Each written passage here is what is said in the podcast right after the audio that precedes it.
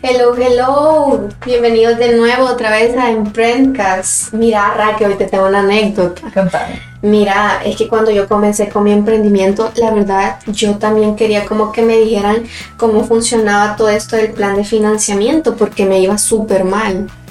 Yo te entiendo, cuando yo empecé mi emprendimiento era un desorden en el área del dinero, pero gracias a esto les tenemos unos links y les tenemos unas plantillas de Excel excelentes para que puedan empezar su emprendimiento y conocer su presupuesto, sus planes, establecer una capital y tener un plan B